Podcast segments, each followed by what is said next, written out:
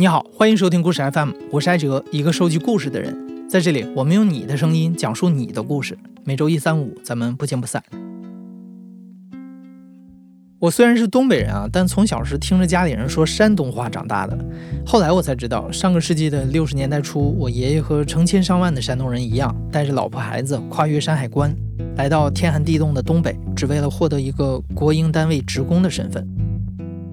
在离我们家一百公里以外的黑龙江省五常县，就有一个林场。当时有很多的山东人去那里成了林场职工，而他们其中的一些人上了山，成了伐木工人。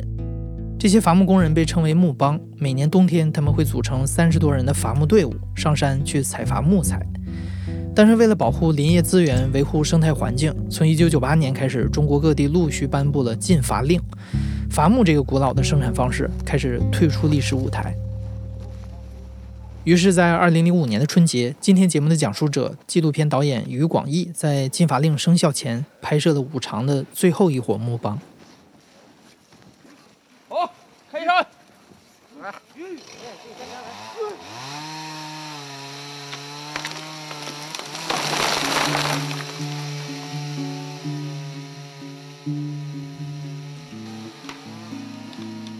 我是电影导演于广义。一九六一年出生，然后在黑龙江省五常县商河屯林业局第一个小林场长大。松花江有一条主要的支流叫拉林河，拉林河的源头在我的家乡。大家都说的这个五常的大米，它就是拉林河的水和长白山的黑土地，呃，长出了最好吃的五常大米。我就在那样一块土地上长大。零四年的夏天，当时我一直在画画。后来老家那来一个同学，哎，来看我。他说起这个事儿，林业整个百年伐木马上就要结束了。你想，从一八九五年开采，那是一百一十年了。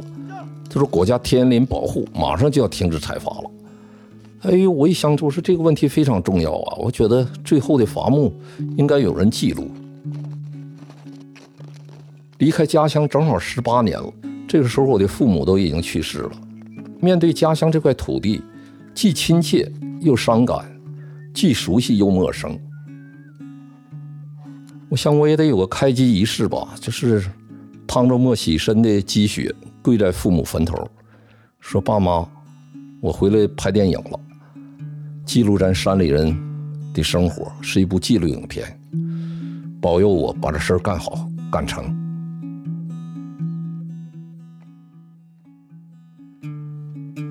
赶紧匆匆忙忙就回到山上，就随着伐木工人，那是最后一伙木帮吧，走进了深山老林，和他们在一起同吃同住在窝棚里，整整一个冬天。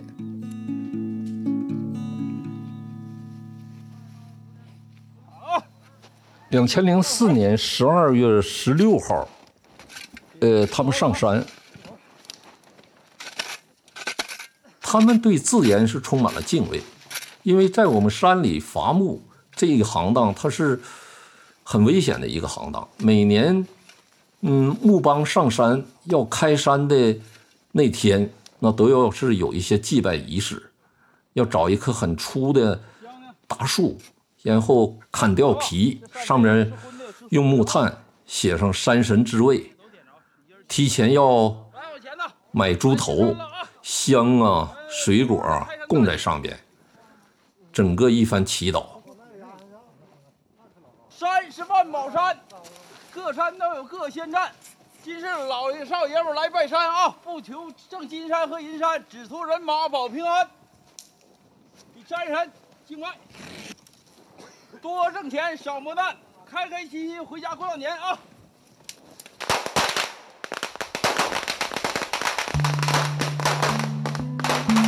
你想，人在那样一个高寒区，面对那样的一个严酷的自然环境，他那个敬畏之心肯定会自然就出现了。他不像在我们城市，我们城市就觉得人类太强大了，太自信了。所以他在那样一个特殊的一个环境下吧，他他产生了自己的一些独有的一些生活习惯。咱多放数啊，过平安。上山下山那个是要请人看日子，呃，上山以后有那是叫山里山规，不吉利的话不能说，就是一些忌讳的字眼儿吧。哎呀，小心呐，要出事儿，要出事儿啊！这话是不能说的，只能说注意安全啊。这点到为止。法岛的那个大树那个根儿，那个树桩是不能坐。他们认为那个叫山神爷的饭桌子，你把屁股坐在上面是对山神不敬，会招来麻烦。对各种野生动物都不能动了，都不能伤害，因为他们在那个环境下觉得自己和这些野生动物没有什么区别，都是很弱小的。喝酒是他们一天中最快乐的事情。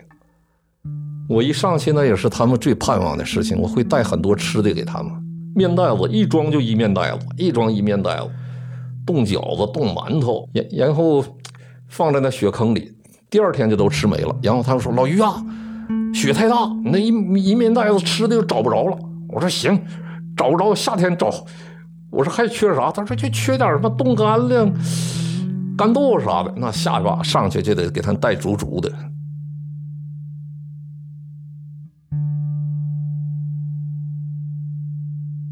每天就是重复，早晨四点半就上山，三点半就起来做饭，天不亮赶着马上山，从山上把木头用爬犁运到汽车能够着的地方，一天两趟。也有工种。伐木工人放树，用手里那个油油锯把树伐倒。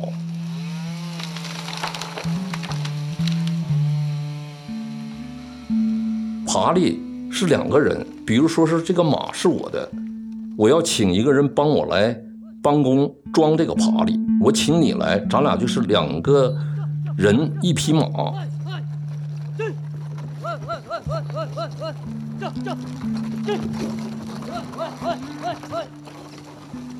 我们每天运下的木头，它那是按计件算，运下来一立方米木头是五十块钱左右。如果运下来这一天，咱们的产量三米木头，他们叫三匹头，也就是马算一个人，我牵着马，一百五十块钱，你拿五十，你是帮我帮工，帮我装爬犁，你五十，我五十。马因为这个吃草吃料，它本身它也有一定的风险，哎，所以是马占五十。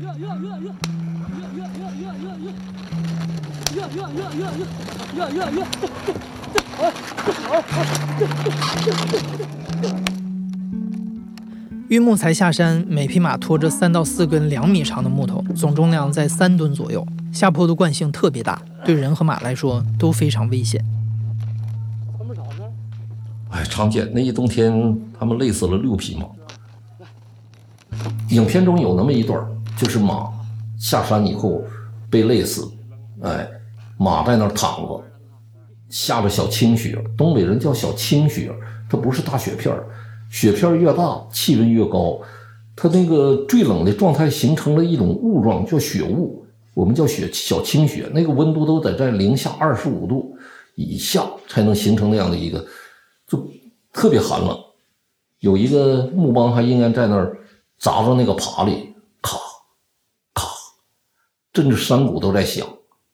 马静静的在那躺着，就好像在为马做一场葬礼一样。然后十几个人拽着那匹马，拽到离那个窝棚再远一点的地方，开始扒皮。还有一天，呃。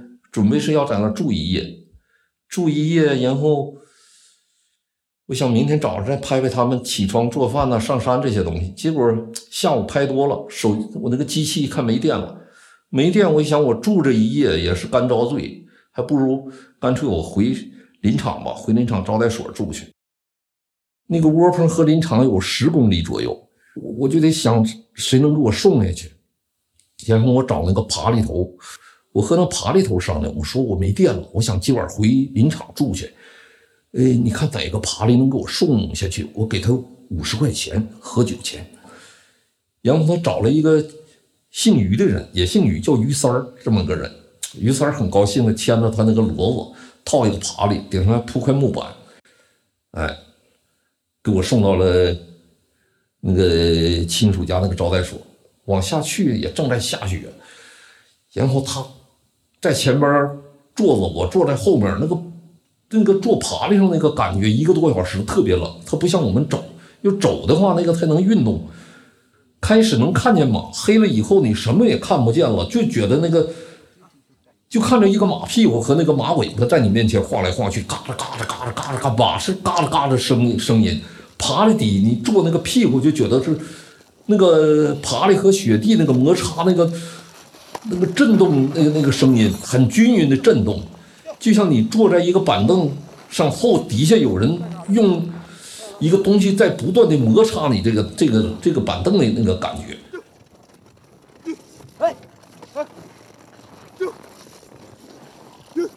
到了我这亲属家，我亲属一看啊，怎么回来了？我说赶紧整饭。我说没电了，然后就开始弄饭。人家都吃完了，给我弄了四个菜，然后给鱼三儿又烫的酒。喝喝喝到有一个多小时，他说差不多了，我说差不多行了，你别多喝，喝多了你我你隔天回去我也不放心。结果出来一牵马，马没了。哎，这马怎么能没了呢？然后这就犯愁了，这这这这这正在下着雪，然后看那个马那个脚印和马爬来的脚印，马是向山上的方向回去了，看那个缰绳那个绳子拽断了。说不行，你住这一宿。明天早上坐通勤车回去。他说不行，这明天早晨耽误干活。然后他就跟着这这这这个顺这个马的脚印就往山上追。我就以为他回到窝棚里边，我还心里想，顶多一个小时他能走回去。结果第二天早上我再上去一问他，他说这个马跑到别人的一个窝棚里边去了。一个木帮赶着一匹一个爬犁，那是一匹母马，从他身边过去了。这个公马闻到了那个母马的气味，它挣脱缰绳就追那个母马，跑到人那个窝棚里边去了。他追到人的窝棚，把那自己的马牵回来，再回到我们的窝棚，已经夜里十二点了。哎呀，这个这个事儿对那个山里那些那些木帮们影响也很大，大伙儿开始当笑话说，说说最后都想家了。他说马都知道追那个母马。跑到另外一家窝棚里，那我们这帮大老爷们在山里待了一冬天了，谁不想家呀？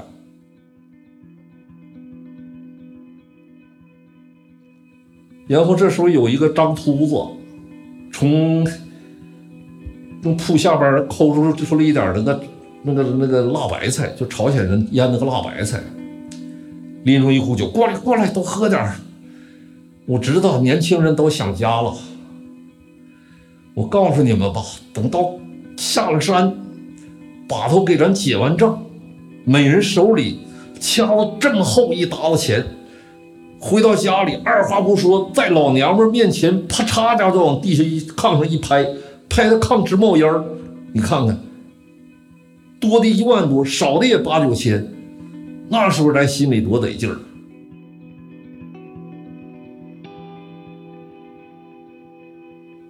哎呀，那段故事我就觉得呀，他们真是被逼无奈才走向了深山老林，干起这么一个古老的行当。他们也想家，他们也是人，但是比这个人在这个生存面前，我想一切都放下了。我想当时那种环境下，只有人、马、风雪和森林。没有什么高低贵贱，这三种生命他们合在了一起，在山神的这个保佑下，他们为生存在这样拼命的挣扎。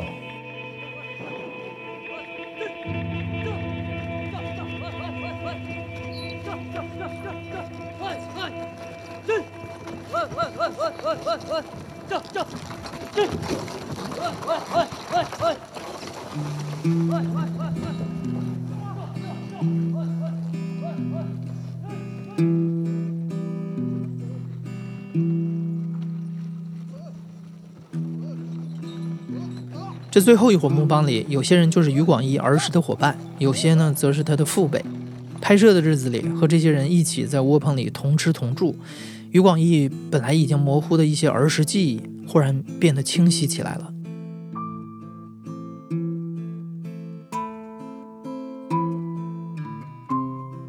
我最早的记忆形成是一九六六年前后，因为我六一年嘛，那个时候我五六岁，好像所有童年的记忆都与下大雪有关。那个大雪啊，总是感觉就是从十月份就下，一直下到第二年的四月末，有时候五一还要下那么最后一场雪。但那个时候那个冬天那个雪给我们带来的就是没完没了的烦恼，寒冷，然后又为生活带来一些不便。后来我长大以后，在九十年代，我知道了，在南美哥伦比亚有一个叫马尔克斯的这样一个作家，他写的整个主题啊，就是那样的一个魔幻现实吧。实际，在我童年记忆中，我的家乡它整个生活就充满了一种魔幻。我想那个东西不是他发明的，在我的生活中，在我的记忆中，处处充满了那种魔幻。我家那个那个小林场，从南到北二里地，这个二里地就是现在所说的一公里吧，住着四百多户伐木工人。一九三七年日本人修的那条森林铁路，在我家那个林场南北这么穿过去，然后两侧都是泥草房，用木呃用原木垒起，然后。嗯，抹上黄泥，上面是山着草，那个声音不隔音，十家八家都是这一趟房，每一家有那么五十平方米都不到的那么一家一户，整个空气中飘着一种烧木头棒子那样的一个苦唧唧、甜丝丝的那样的一种气味。林场最有标志性的。东西就这么一趟森林小火车，白天小火车拉着那些个拉木材的那些空车，哭哧哭哧的上去，因为海拔高，它非常吃力。半夜，哎，听到火车哭哧哭哧的，它又往下去了，震的那个黄泥墙啊，那个墙，那个土都在掉渣。每天就是觉得那个山上真是一座宝山，那个木材它就没完没了的运。从我记事儿，他就往外拉木头。到了我二十多岁、三十多岁，他仍然在往外拉。到了四十多岁，他还在往外拉。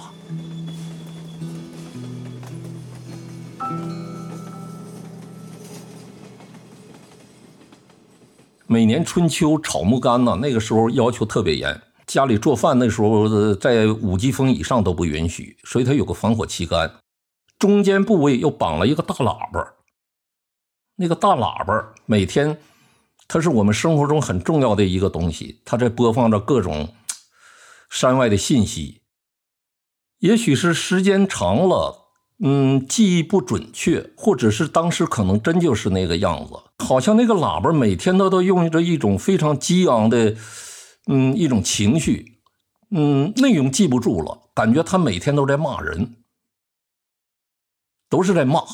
我就在一个骂声中长大，我觉得那是那个时代的一个特点。骂美帝，骂苏修，苏修就是苏联，就现在的俄罗斯吧。骂苏修侵占了日本的北方四岛，没什么骂的了，要骂的骂一个意大利人安东尼奥尼，中国人好吃好喝的供他来，请他来，嗯，请他来干什么？拍一部纪录片，结果这个没。没心没肺的人，他拍了一个对中国很不友好的一部纪录片，这是他们每天要骂的内容。后来因为我在拍纪录片，我突然理解了安东尼奥尼当时的工作，这这个是特别魔幻。广播骂完了，然后我家的邻居，哎，刘都督也在骂，骂老婆，骂儿子，骂邻居家的狗，在他拉屎的时候不好好吃屎。拱了他的屁股，然后又骂林场的领导对他不友好。四十多岁就让他退休，一个月开差才开十八块五毛七，养一家人太艰难了。他们都骂完了，哎，开始大喇叭里边要开始在放着那样板戏、京剧。当时我觉得他们每天都要放的就是那个《智取威虎山》，杨子荣打虎上山那一段，那是经典。每天好像都在上学放学，我们的生活都好像踩着杨子荣打虎上山那样的一个锣鼓家伙。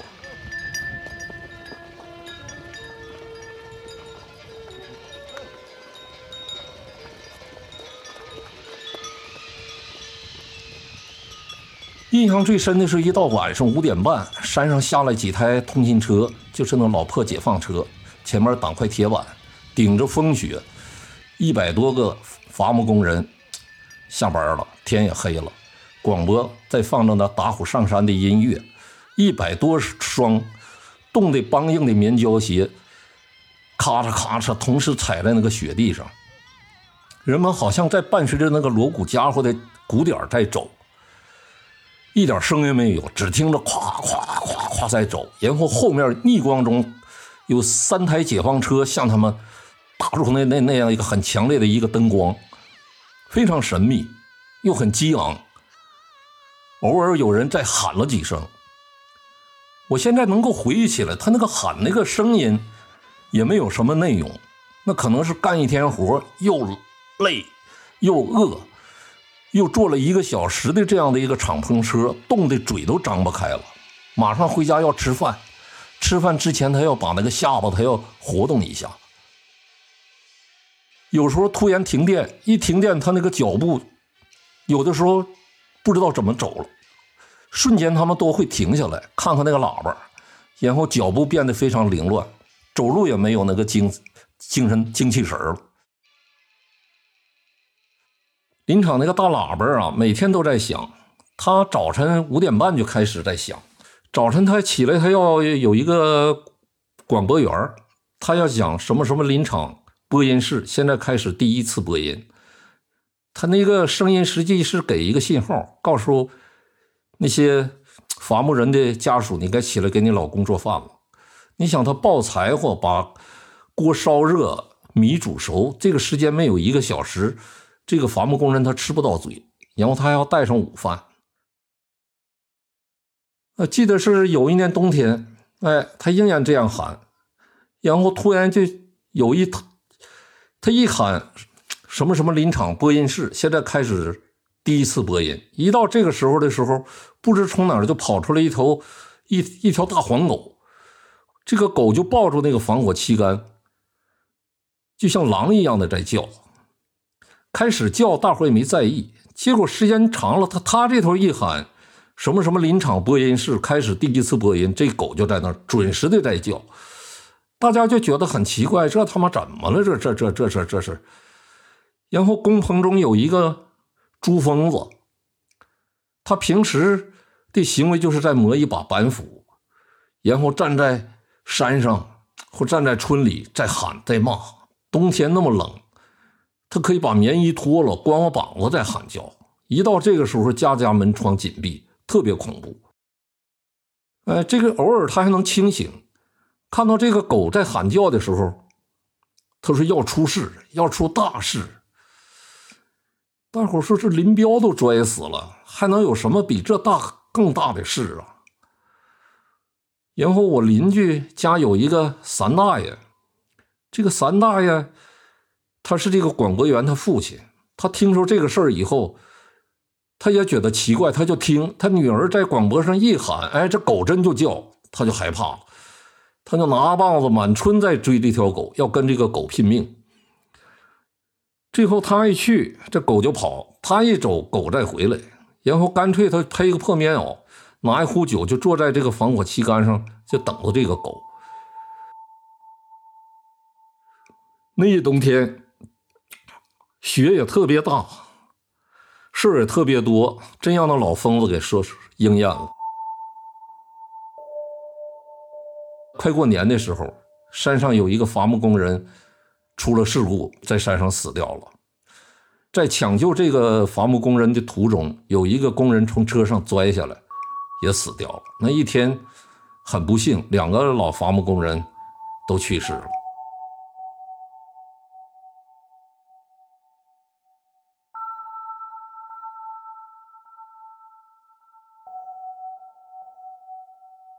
哦，那个时候是我们是绝对是野生的，不需要像现在又接又送的。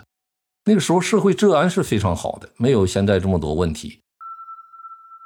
山上一个老伐木工人下山就成为我我的老师，一口山东话呀伴随我的成长。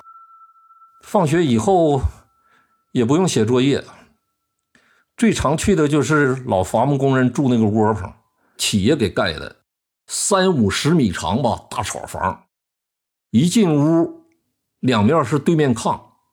我那时候还小，我每次进屋的时候都有一种感觉，就像掉坑里一下，扑通一下子就进屋了。他那个是泥土地，他长年累月他要扫地，每天扫地他都会带出一些泥土。所以他会把那个屋啊，比那个走廊低出半尺多深。我那时候才十几岁，我记得我站到那个炕沿边上，那个炕到我胸那个位置，好像我爬上那个炕都很费劲。上面住着许多老光棍，披着被，光个腚，头上挂着一个二百度的一个大灯泡，那灯泡上面我记得结满了苍蝇屎，还挂着一些蜘蛛网。那时候我们的生活那是完全计划经济，林场用电也不花钱，用多大灯泡也没人管，免费都住在那屋里。那些老伐木工人他愿意给你讲故事，因为他们没儿没女，见到这帮小孩来的时候，他们特别兴奋，讲他们早年在深山老林里那些很生猛的故事，和土匪拜把兄弟，给他们背背鸡养。和狐狸变的女人拜天地，有的是传说，有的是真事儿。这些光棍许多都是满洲国时期在林场的伐木工人，还有一部分是六零年山东闹大饥荒的时候，他们来到了林区当了伐木工人。到了六二年，这个招工招太多了，然后开始准备要遣返一批，遣返这谁都不愿意回去。当时叫下放，返回原籍农村，谁也不愿意走，所以就是当时留下来的这些人就住在了工棚，一辈子也没娶上媳妇儿。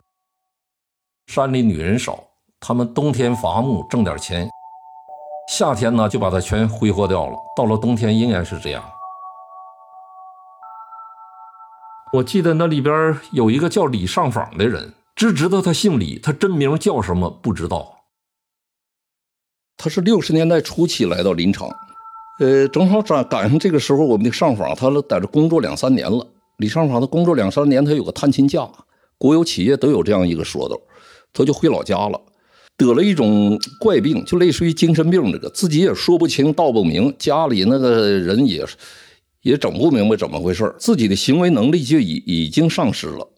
他六个月以后他才醒过来，醒过来然后就赶紧就回。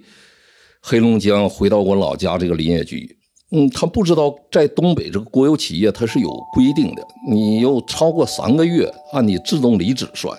回到林场上班，林场说你这已经半年了，你干什么去了？按我们这的规定，你已经被除名了。哎呀，他说这一顿解释，我说有病了，我自己都不知怎么回事我都不知道过了多久了。他是一个非常老实厚道，还略有文化的这么个人，身高得有一米七十五左右。那个时候他也就六十年代，他刚二十多岁。嗯，为这个事儿啊，林场也解决不了，说这已经报到林业局了，你这没有办法。然后他就不能再回去了，只能是住在那个林场那个工棚。好在那个工棚啊，还算是呃允许他住，食堂吃饭。山里人他天然有一种很善良的一种品质。呃，规定是规定，但人情味是绝对是有的。说你毕竟原来是林场工人，你和后来闯关东来到这里那些盲目流窜人员还是不一样。住就住下吧。然后这个李上访他就开始了他一个新的生活，由林业职工又变成了这样一个盲流。冬天上山打猎，那个山上猎物，马鹿、狍子、野猪、黑熊，甚至东北虎，那个时候都有。最值钱的是貂皮，我们叫大皮。当时的一只大皮好像七十多块钱，那个七十块钱那就相当于林业工人的一个月工资了。我们呢，从林场到林业局里是八十公里的小火车，他每年都要无数次的坐上那个小火车到林业局去告状，就觉得很卑微，所以他也不好意思坐在那个凳子上。每次去就在墙角往那一蹲，掏出他那个旱烟在卷在抽。开始在申诉，还有些文字性的材料，越弄越没有希望，他这个病也越来越重，什么也说不清了。每次就去就蹲在那儿。到了中午，人下下班了，工作人员说上访，我们该下班了，回去吧。哎，他拎个破兜子走了。到下午又来，在那蹲那么三天两天，也看没有希望，然后坐小火车再回来。就这样一个人，他最后，他就为了这个事儿上访了一辈子，最后名儿也丢了，哎呀，真真实的姓名也丢了，就留下这么一个外号。在我八十年代初期那个时候，我疯了似的喜欢画画，全林场的人都快让我给画遍了。呃，唯独就这个上访，我觉得他最适合给我做模特。他坐在那儿，他能不动的坐几个小时。他是我父辈，所以我叫他李叔。我对他一直很尊重，问他什么几乎他不说，就是笑一笑。那个时候，我记忆中他体质已经越来越弱了，已经得在五十岁左右了。野生动物也少了，人参也少了。嗯，他改成了种黄芪，呃，那个东西得两三年才能成，成到长得也就是手指头那么粗，一尺多长，弄那个卖钱。然后到秋天有那个黄芪那个籽儿，也可以卖一点钱，呃，维维持一年的收入。每年呢，就记得那个黄芪到秋天的时候，他再往回收。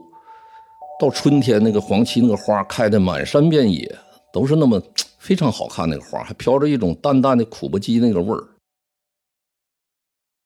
到了八五年前后，呃，有人看到他在工棚的房后自己在烧纸，烧了很多的纸，大家就很纳闷说上访。你家人也不在这儿，你给谁烧纸？问他也不说，大家觉得奇怪。然后第二天，这个人就没了。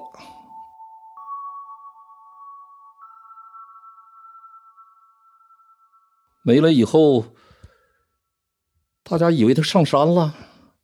到了第三天，还没看到这个人，有人就跟林场领导反映，但他不属于在编职工。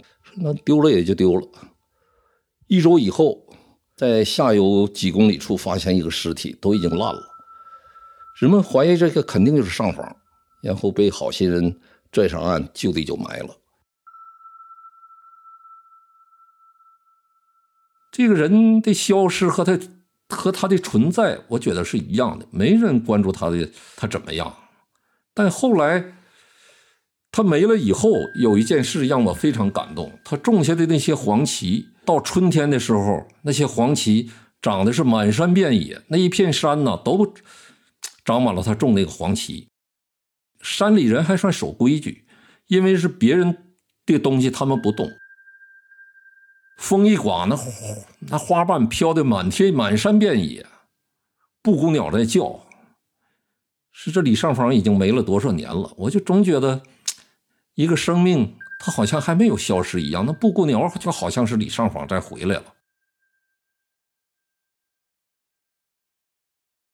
在这样特殊的环境、极寒的气候里，人的性格也会发生变化。那几年，村子里每年都有几个人疯了，李尚访并不是个例外。窝棚里当时还住着一个叫朱疯子的，就是那个会拿着板斧在防火旗杆下面光膀子嚎叫的人。一九六二年的那波遣返也降临到了朱疯子身上。朱疯子实际他不疯，在老家的时候，他还是一个乡里的民办老师。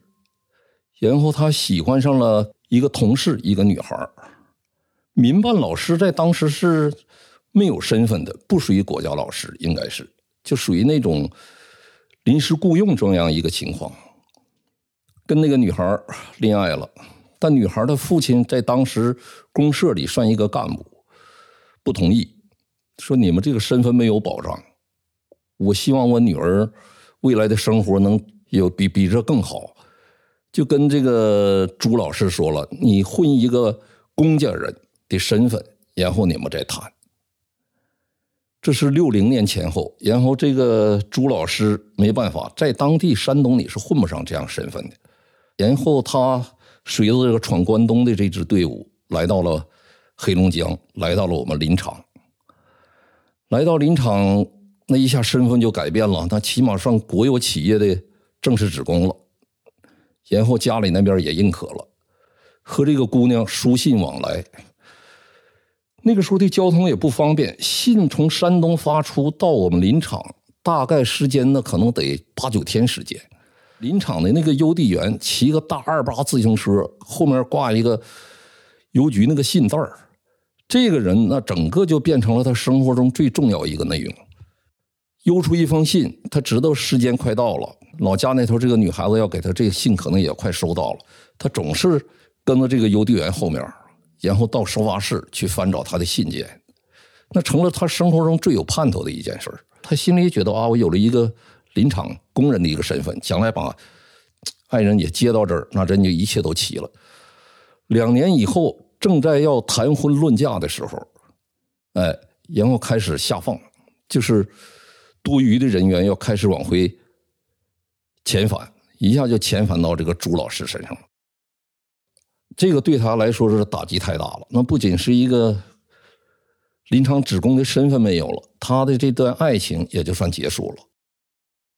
但他承受不了这个打击，疯了。这个人他就疯了。以后他的行为每天也都是跟着这个邮递员后面，他总觉得那个信袋里有他的信。每天到食堂开始吃三顿饭，最后也没钱，变成两顿。最后一顿他也吃不起了，自己就胡乱弄了一口，就完事儿了。他也就像李尚坊一样，回不去，也不想再回去了，也只能在这就是冬天打猎，夏天挖参，因为这是一个在当地最古老的一个行业了。在我记事的时候，他也就四十多岁，满头白发，头发也挺长。他那个道具就是一把板斧，偶尔醒过来的时候跟正常人差不多。到了七六年前后了，那个时候我已经十五六了，看到他仍然在跟那个邮递员，他认字儿。到了邮递员的屋里，也没人他不怎么的，别人下班的时候那个门也不结实，他推开了，仍然在找。翻那个报报纸，翻那信件，翻翻翻出《人民日报》，伟大领袖、伟大导师、伟大统帅、伟大舵手毛泽东主席逝世，一下把他吓吓醒了。哇，这什么年代了？一下那时候已经到了，这时间已经穿越了，到了一九七六年了。从六十年代的初期到了一九七六年，你想这多少年？几乎他这时间是混沌的，一切都是混沌的，季节是混沌的，但他没有混沌的，就是邮递员那里边有他心中那个姑娘的信件。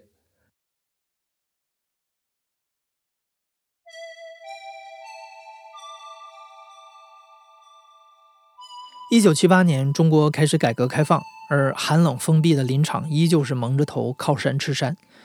曾经为了过好点的日子而来到林场的山东人，陆续把工作关系调回了山东。一九八一年，于广义从部队复员，回到林场当了一名计量员。六年之后，他也选择走出大山，去往更发达的大城市。八十年代中期，整个社会开始改革开放做生意了，而我们林区那个时候就已经被远远的丢在了后面，不知道这做生意为何物。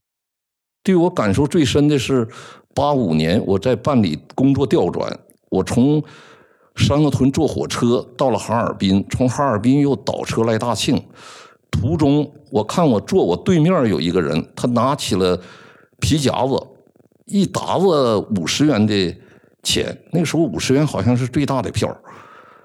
哎呦，我一看那一沓子，起码有一百张，又现在看的就是五千块钱，他不知什么原因，他反复在数那个钱。哎呦，我当时我就吓一跳，我说我跟我爸，那时候我也在上班，一个月才四五十块钱，我爸也就将近一百。我说我俩挣几年也挣不来这么多钱呢，他哪来这么多钱呢？那个时候让人就觉得哇，挺恐怖，这世界已经发生变化了。我们山里那个时候，真是已经开始被抛弃了，资源已经没有了，开始有些地方是无树可采，面临着一个下岗问题和一个工资不能足额发放的一个问题。我爸那个时候开支也不到二百块钱，他是四九年。来到林业局参加工作，到八九年，在他六十周岁的时候退休。嗯，可以说在林区啊，他目睹了整个这样的一个兴衰。但遗憾的是，在整个这个改革开放的成果刚要汇集到每一个家庭的时候，在九二年呢，他就去世了。他的去世在我心中留下了一个很深的一个阴影。像这位林区工作了一辈子，还是一个干部，到最后。治疗期间那个费用一分钱你都报销不了，你不知道去找谁去报销这个问题，我也不知为什么。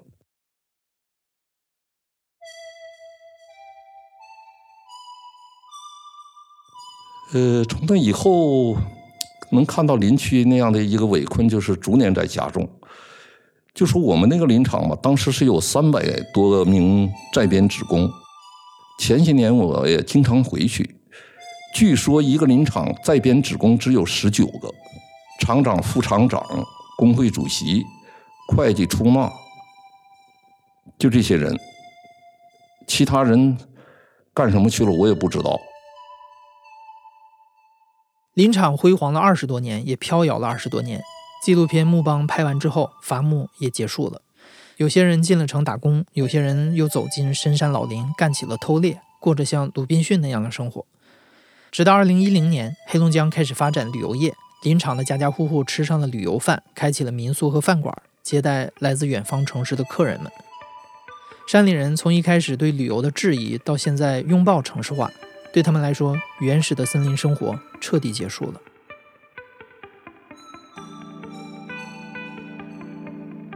我很爱那些乡亲们，他们很善良，很勤劳，他们使我们这块土地。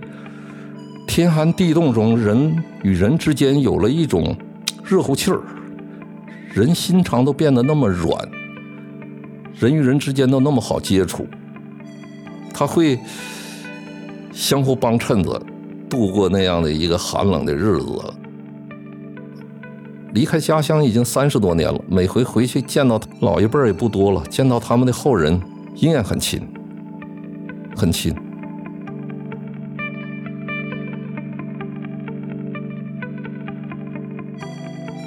你现在正在收听的是《亲历者自述》的声音节目《故事 FM》，我是主播艾哲。本期节目由马达制作，声音设计彭涵。